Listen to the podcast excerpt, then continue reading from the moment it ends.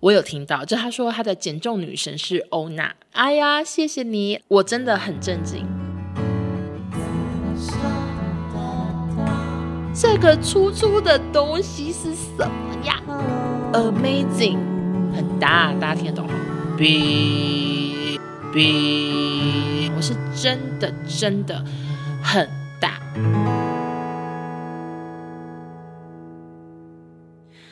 欢迎收听紫烧娜，大家好，我是欧娜。上礼拜我有在线动，就是发了一个我跟剪接严先生的对话，就是我说最近是主题寒冬，我真的常常想不到录什么，然后甚至连我妈都说：“哎，你这礼拜要录什么？”她都听我紧张，她想说，就是她连帮我出意见都没办法。她说：“我觉得你好像什么都聊了，你要怎么办啊？什么？”这就妈妈很常很紧张。那像我今天就是是来工作室录音嘛，我出门前我就说：“哎，我等下录紫烧。”我妈说：“你想到主题啦。”常常为我感到担忧。那我也是有时候真的很丧气或者是很无助的时候，我就会想说，还是我这礼拜停更。我真的想觉得有时候休息是为了走更长远的路。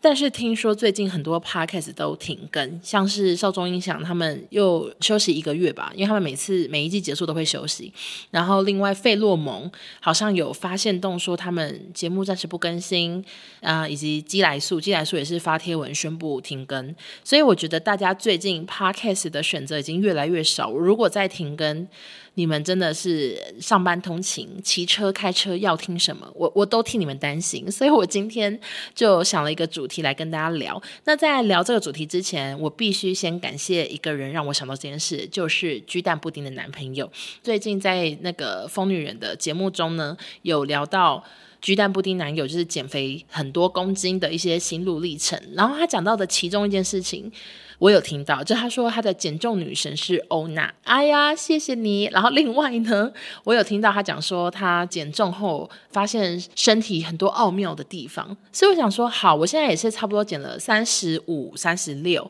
所以我自己呢也在公斤数慢慢累积的过程中，我也是发现了一些。身体的奥妙，所以我想说，我可以来跟大家分享我减重后我对生活的一些感慨。因为像之前聊的时候，我真的还没有那么多感触，我是最近才觉得，诶，感触良多。那毕竟我在上一集我可是讲了一句名言：你现在饿，就是以前吃太饱换来的。所以我希望今天我这一集或许可以再诞生一些小名言，成为大家的人生座右铭，然后 在减重的路上更有动力。OK，那我最近减重到这个时候呢，我到底发现人体有哪些奥妙？我先跟你们说，其实这些我接下来讲的事情，你们可能从小到大，你们都觉得稀松平常，但是这些事情我真的想不起来，我上一次体会到是什么时候？我真的很久很久没有这些感觉，所以我很想把我的喜悦分享给大家。首先，第一件事情，我真的很震惊，是什么呢？就是原来我有锁骨。Oh my god！我 我会太震惊，就是我我真的想不起来，我上次在照镜子，我看到我锁骨是什么时候？诶，我完全有记忆以来，我不知道我有锁骨。诶，我就是永远都看不到它。我当然死命的摸，我可能可以摸到锁骨。可是我看不到啊，它就是永远我的脖子就是厚厚的一圈，然后下来就是接胸部啊，我就是没有锁骨这个东西。然后我是随着最近保养，我照镜子，我想说这个粗粗的东西是什么呀？啊，你知道就很惊喜啊，而是锁骨，然后左右两边都有。哎，废话，可是我以前真的没有这种感觉，所以我最近第一个惊喜就是原来我有锁骨，而且。我觉得很感动，说原来这里的肉也会不见，谢谢老天。然后。其实锁骨它到底有什么象征呢？它其实就是一个骨头，它它没有什么任何的象征，对不对？就是它它没办法代表你身体健康，或者是它代表你很好命，都没有，它没有这个意义。可是好像很多人会觉得锁骨是一个比较性感的代表。我以前看到这种类似的讨论，说哦，女生什么锁骨，我都会想说，可是老娘没有，然后我就觉得自己什么输人一等啊，呃，只有体重赢别人，没有锁骨输人一等。但现在我 right now 就是有，所以我很开心，而且我我也是很开。开心的就是跟男朋友讲好多次，我说：“哎，你看，你看，你看，你看。”就我们试训的时候，我就一直给他说：“哎，你看，你看，你看，你看。”非常的高兴啊！下一个呢？下一个我真的是我此生想不起来，我上一次体会到这个东西是什么。但是你们一定每个人都稀松平常，你们要懂我的心情。就是我只要躺着的时候，我永远都是有一个肚子嘛。我摸肚子，它就是一个大大肚子在那。但是我最近躺着的时候，我摸肚子，它有时候竟然是凹的。我不敢相信，我都不知道原来肚子躺平是长这样。我一直以为我以前的肚子就是肚子啊，可是我现在才知道，原来其他人睡觉，你们睡觉躺平的肚子长那样啊，原来是有点凹下去的，而且甚至你往上摸，我摸得到肋骨，我不敢相信肋骨这个东西会不会从小学六年级就已经离开我了？但是我最近我躺着，我竟然摸得到肋骨，欸，诶，amazing！惊奇，世界真奇妙，人生大发现，就这就是我最近的心得，就想说，哎，哦，原来，原，原，原来人体长这样，你从来不知道呢，因为你就是没有感觉过啊。然后我最近又摸到肋骨，又摸到锁骨，我觉得好惊奇。我想到了顺丰妇产科的易灿，他以前就是在那个剧里面，他会用肋骨弹吉他。我希望自己有一天也可以用肋骨弹吉他，好像太难了，好像太难了。但总之就是。呃，躺着这件事情，我也是觉得很惊讶，因为以前没有感觉过。但是坐着还是一层肉啦，甚至不止一层，两三层吧。坐着还是一样，就是它还是很多有待加强，而且还是很胖。但只是最近躺着觉得跟以前不太一样，觉得小惊奇。好，那下一个呢是少中跟我讲之后，我才想说，哎哎，好像是这样，是怎样的？就是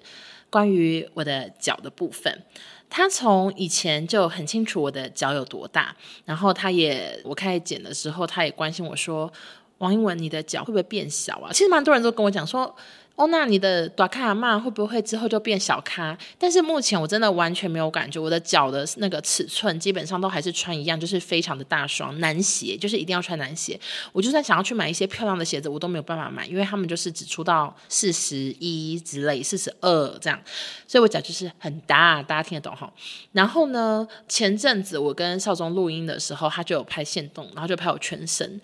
他平常其实也没有什么特别感觉，但是他那天拍完限动，他回去看影片，他就说：“哎、你有脚踝耶！”我觉得好失礼，我只能自己说，但不给别人说。反正就是，他就说他以前觉得我的脚就很像面龟。什么是面龟呀？反正他就是觉得我的脚常常看起来很像跌倒后肿起来的那么肿，就是脚踝部分就是一大圈很肿这样子。但他说他最近看影片，或者是他自己本人看，他觉得我出现了脚踝这个东西，所以也是谢谢老天喽，就是出现了一个难得一见的东西。但是我先跟大家讲，目前脚是完全尺寸是不变的，可能本身骨架就很粗，所以我的脚就是这么大。目前脚是尺寸是方面都一样，但我觉得厚度可能有稍微变薄一咪咪。一个感觉吧，因为我实际上我我也没有去量 before after 我的脚底板厚度几公分几公分什么的，我是没量，但是我自己觉得它的厚度或许有少一点点，但是基本上脚还是一样很大，鞋子一样难买。然后另外呢，我还有一些就是觉得减重后的好处想要跟大家分享，像是我以前呢，我的胸部它就是肉很多嘛，所以我尺寸是穿很大，我应该是以前有穿到 G 罩杯之类的，就是我是穿很大很大杯的内衣，就算是已经这么大杯的内衣，照理来说，大部分人买这么大杯的内衣，那个胸围一定是很长的嘛，就很够宽，然后你才穿得上。但我去买这种你知道很大的内衣，我一样。是那个胸围是不够的，就算我去买 G 罩杯、F 罩杯，它的胸围一样不够。所以呢，我之前的内衣全部都要额外加排扣，就是后面的扣子我要再多加三个，就是让内衣它的胸围是够宽的。那我之前这样子加排扣，我是真的加非常多年，就是我永远内衣都有加排扣，不然我穿不下。这么多年呢，我还是穿爆了很多件内衣，可能是因为胸围太宽的关系，所以我的内。衣的钢丝常常断掉，哎，我觉得这个真的只能有大胸部或者是胖美眉可以理解。我觉得我内衣钢丝非常常断掉。然后你们知道钢丝断掉会怎样吗？钢丝断掉呢，它就是会变很尖锐，然后它会穿出内衣，它会穿出它们原本的缝线，所以你的胸部就会被戳到，然后就会很痛。那我以前。如果在工作，我我之前在摄影棚也有内衣断掉过，反正我内衣断掉，钢丝戳出来胸部很痛，我就会垫卫生纸啊，你知道去防止它不要戳到我胸部，或者是我就是把整个钢丝拔出来丢掉，因为钢丝常常是只断一边，所以你就会一边是它把胸部啊、包覆性很好，然后挺很挺，然后另外一边就是塌下去，因为就是没有钢丝圈起来啊。你知道有多困扰，你就会变大小胸，所以我一直都觉得内衣这个事情我真的很苦恼，所以我之前都有去一个工作室，然后那个人他是会现场帮我量胸围，确保我这件加排扣是够穿的，然后我们一直也都我都线上跟他买内衣。那其实后来几年我可能又变胖，所以我的胸围一直都不太够，所以内衣的钢丝还是持续的断断断。但他也有跟我说，就是我就把内衣还给他，然后他可以重新帮我再处理，可能帮我装上钢丝啊。什么的，可是因为我真的是太懒了，然后他又不是跟我家住很近，所以我就一直都没有做这件事情。我都是一直在线上跟他买内衣，就算尺寸可能会有点不合。之前在减重之前呢，我就因为我的内衣非常多，钢丝都断光光，所以我就想说，好，我要一次大补货，我就跟他买了大概八九件内衣，全新的，每一件呢，他都有打折啊，因为我跟他买非常多件，而且我有在精选有推荐过他，所以大家有好奇的话可以去看我精选，就是因为我很常推荐他，所以他也很谢谢我，然后他就有帮我打折，然后每一件都算很便宜。就一件一千块吧，其实内衣你要买整套也是蛮贵，但我觉得它就是算我一件一千块，我就大概花了九千。我真的觉得这也是蛮搞笑，因为后来也是不知道，就是减重是没有很大的阻碍，然后也是慢慢的减下来，所以。我就发现我的内衣尺寸超级不合。那原本呢，它因为以前我都会加排扣，所以它为了我方便，它就自动的把所有排扣都跟内衣缝在一起，我就不用再额外加上去，就不用一直一直接一直接，我都是直接缝上去。结果没想到我剪了之后，那些内衣的胸围全部都变太大，然后我的所有排扣我又拿不下来，所以我现在就是有九件内衣，但是我穿不了，就是它全部都太大件。我曾经尝试就是努力的穿到最小，扣到最里面，可是因为那个排扣真的太长，所以我穿起来我的真的是胸部要一直掉出来，就是它整个太松了。我现在 right now 是不用加排扣也可以穿，而且胸部是舒服的，它不会太紧，也不会太松。所以这个对我来说，其实也是一个蛮开心的事情，就是很方便。因为以前我洗衣服，我内衣会丢洗衣袋，然后这样去洗，那排扣都会掉下来，然后我常常在洗衣机里面捞排扣、找排扣。然后另外有时候排扣它就是很容易掉，所以你你内衣常常后面扣子可能已经掉两个了，就是简直快要。整个掉下来，所以就是我觉得少了排扣也是让生活就是挺舒服的，而且我现在也没有什么内衣钢丝会断掉的问题，也是一个很开心的事情。然后下一个呢，我觉得一定非常多人关心，但是你们可能不好意思问，那就让我来讲，就是关于月经的部分。好，嗯、我跟你们说，我之前在做康熙的时候，我曾经一年来一次或两次月经，就是我那时候的作息以及我的身体是非常不健康。我的作息就是睡到快中午，然后去上班，然后一路上到半夜十二点一点，或者是录影前会到四点五点，早上四点五点哦才下班，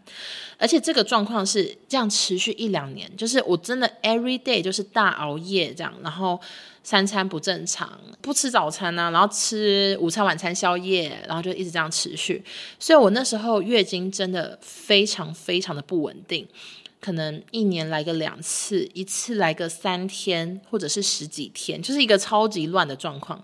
但是以前就是一个鸵鸟心态，就是非常的不想要去面对这件事情。我有看过妇产科，然后那时候他是跟我说没有多囊，但是要吃催经药什么的。然后也真的吃了催经药之后就来嘛。可是来了之后，后来又回归那样的生活，然后又变成月经很少来，很不稳，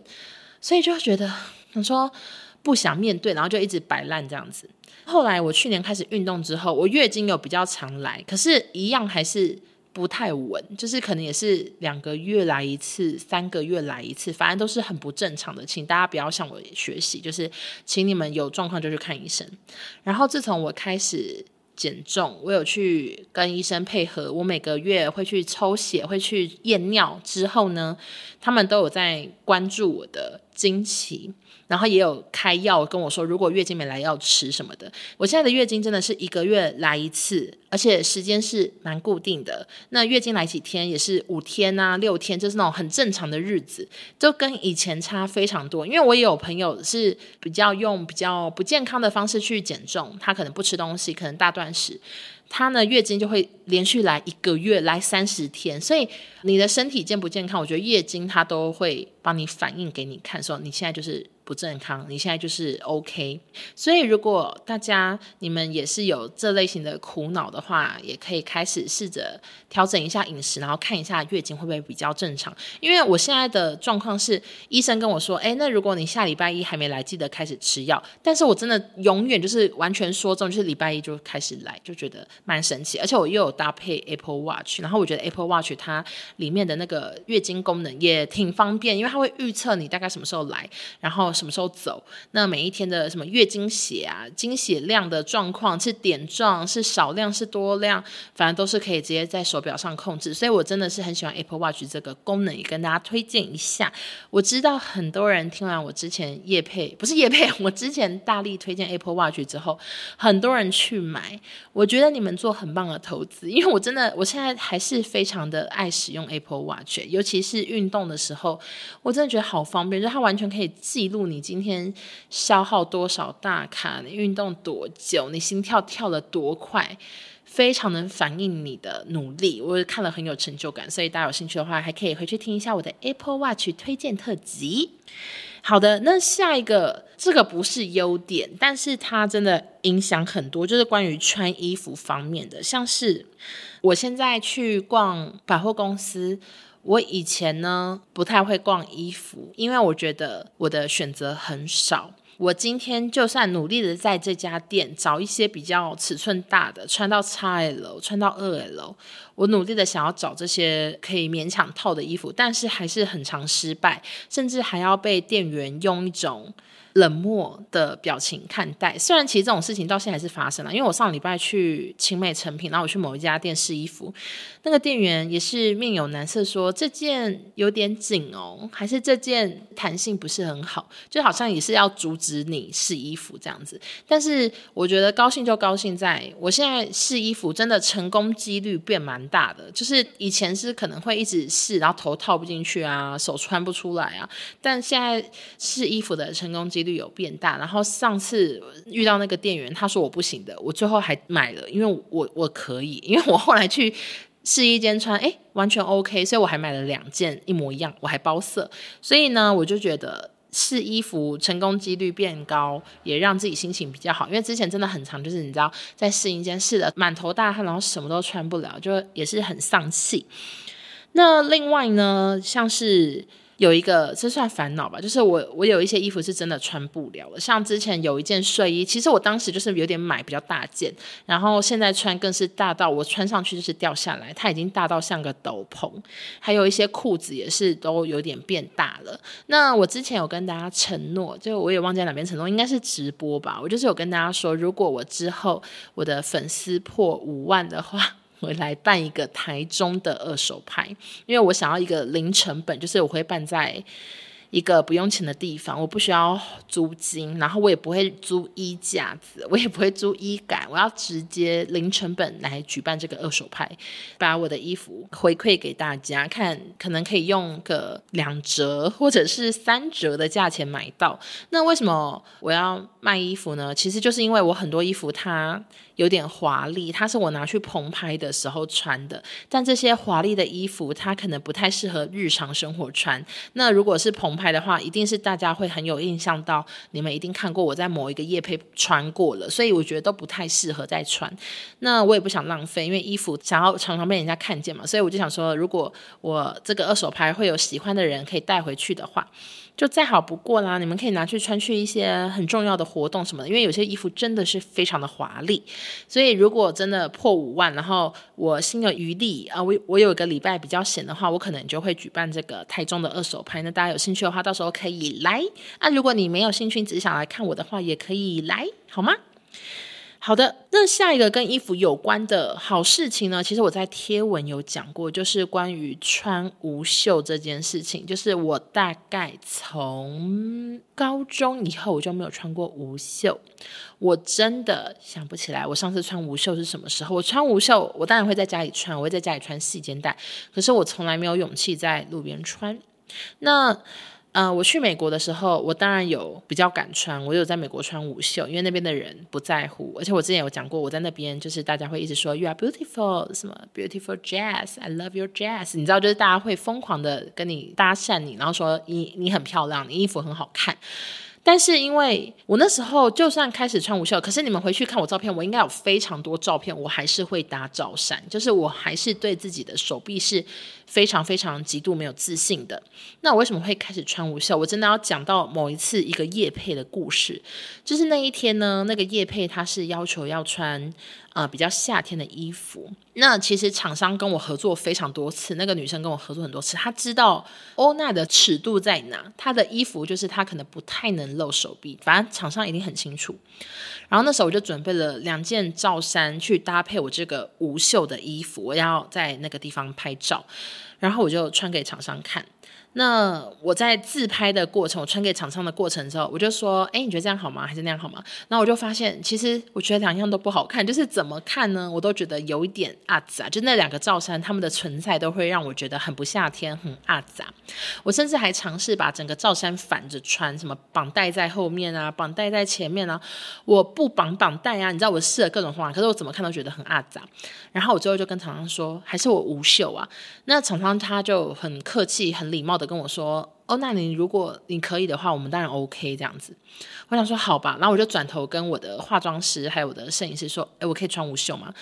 我说你帮我再修手臂这样子。那摄影师也说 OK，所以我非常的感谢。那一次的澎湃，因为那真的是从那次澎湃之后，我决定我要放弃我的之前的那种包袱，然后我的不自信等等，我觉得就算了吧，反正我的手臂，你不管今天用罩衫遮，你不用罩衫遮，它就是这么粗嘛。就算有剪，我我跟你们讲，手臂真的好难受，就是那个掰掰袖就是很大，但我觉得有点算了，因为我已经这样子遮遮掩掩，然后永远都要选罩衫，每一个衣服都要罩衫罩衫罩衫，已经这样罩衫了就是十几年，我觉得我我有点想。放弃。那摄影师和化妆师他们把我拍得很漂亮，弄得很漂亮，也让我有自信，所以我就觉得说没关系，反正脸漂亮就好，说手臂没关系。所以也是最近才开始穿无袖出门。那短裤更是不用多说，就是短裤以前也不敢穿，但是自从找到了好看的短裤之后，就是在那个 VBW 买到好看短裤之后，我也开始敢穿短裤。所以衣服方面大概有这些的转变。那下一个呢，是一些比较生活琐事的好处，像是第一个坐高铁。大家因为我每个礼拜基本上还是要去台北录音，然后我很尝试搭高铁。那我以前搭高铁，我的位置我一定会选好，就是如果不是这位置，我就不搭，就是我一定是选 C，就是 A B C 的 C，我一定会选这个位置，因为这个位置呢靠走廊。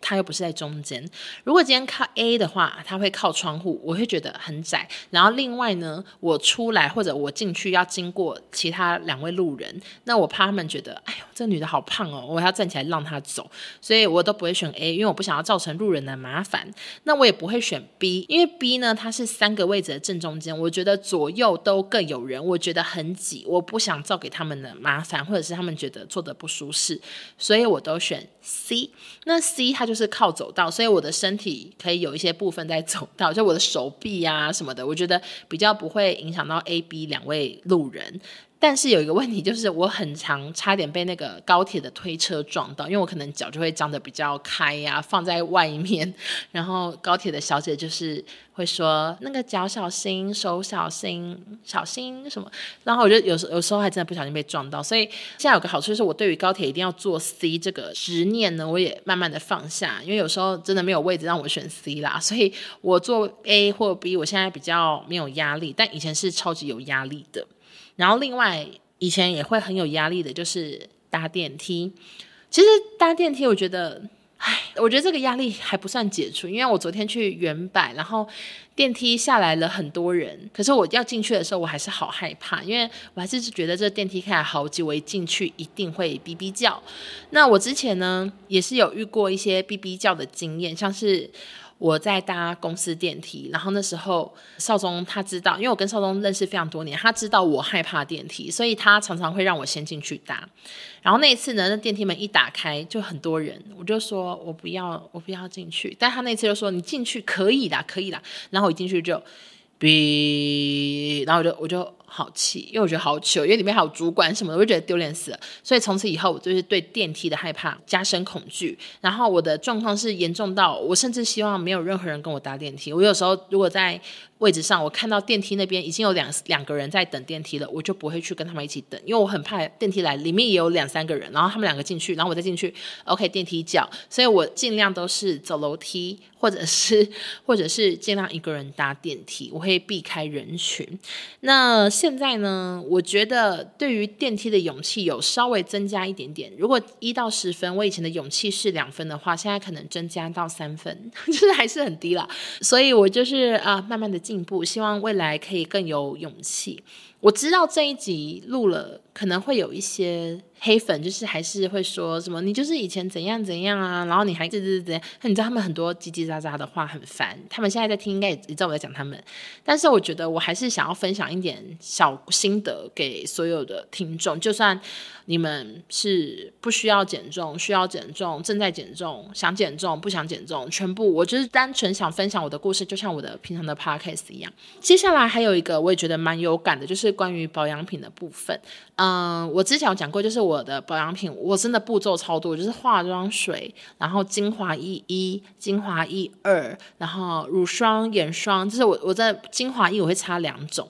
那以前我真的消耗速度很快，因为我脸很大，我真的脸非常大，我常人家可能你们挤一下，我要挤两三下、三下，然后才擦完整张脸。但是我觉得。我真的幸运，就幸运在我真的觉得我脸算是比较快减的部位嘛，所以我现在精华液的使用的那个速度变慢了，这算是好处吗？就是比较省钱吗？那下一个好处呢，就是关于胃口的部分，因为我以前很常外食，那我真的食量很大，我觉得你们可能生活中会遇到一些说自己食量大的人，但是绝对是没有我大，我是真的真的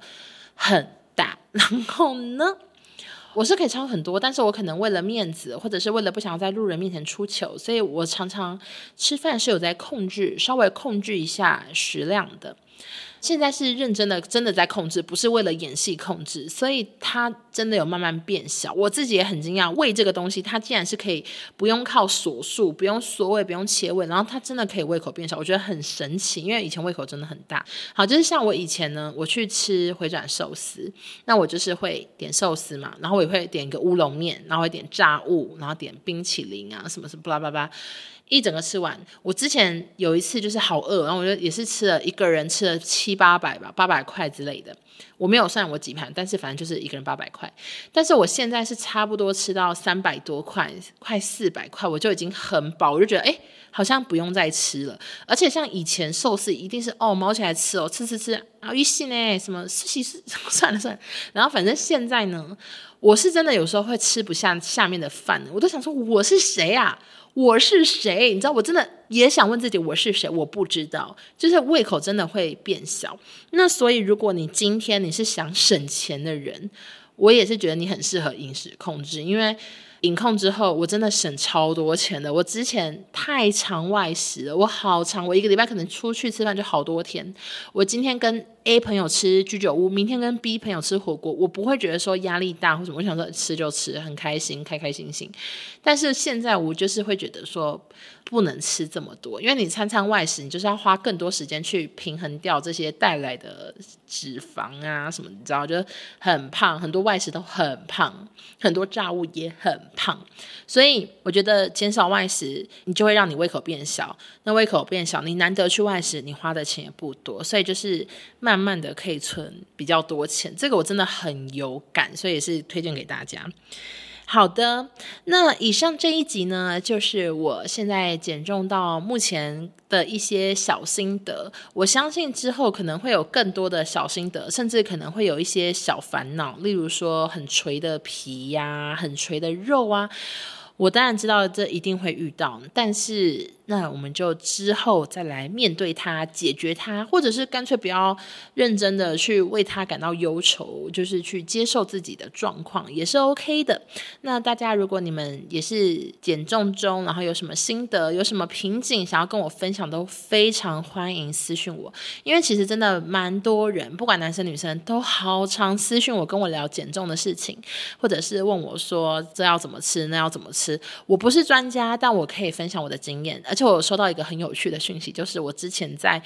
台北的二手拍，我有把一套我在美国买的很辣的衣服，然后卖给一个男粉丝。其实那个男粉丝比我瘦蛮多的，我就说，你穿这个你可以吗？因为我觉得那个裤子很大件，我说你穿不行吧？他说可以啦，我我我平常喜欢扮女装什么的，他也这样跟我讲。我说哦好，然后他回去也有拍影片、拍照片，我感觉得出来他非常喜欢那一套衣服。结果他前阵子跟我说，他自从看到我在影控之后，他也开始影控，而且他也瘦超多，好像也是瘦二三十公斤以上。他说哦，那你的衣服我不能穿了，但我真的觉得没关系啊，就是。你们如果觉得这样做让自己身体比较健康，然后你自己比较开心的话那，就是欢迎一起做。那你那套衣服看你要不要卖给别人，我也是不介意的哦。好啦，那就谢谢大家收听。那之后有什么想要听我聊的主题，都欢迎私信我。那我们就下周见喽，拜拜。很神奇的是，我现在月经真的是一个礼拜，呃，不是一个礼拜，现在胃口变小也没有多小。因为有些人他们会问说，那你到底变多小？我真的很难形容，因为我讲出来好像还是还是蛮大的。呃，脚踝也没什么影响，它只是从很粗很粗变成小粗喽，就是其实也没有到细，反正稍微看得到脚踝，也是最近的一个小惊喜。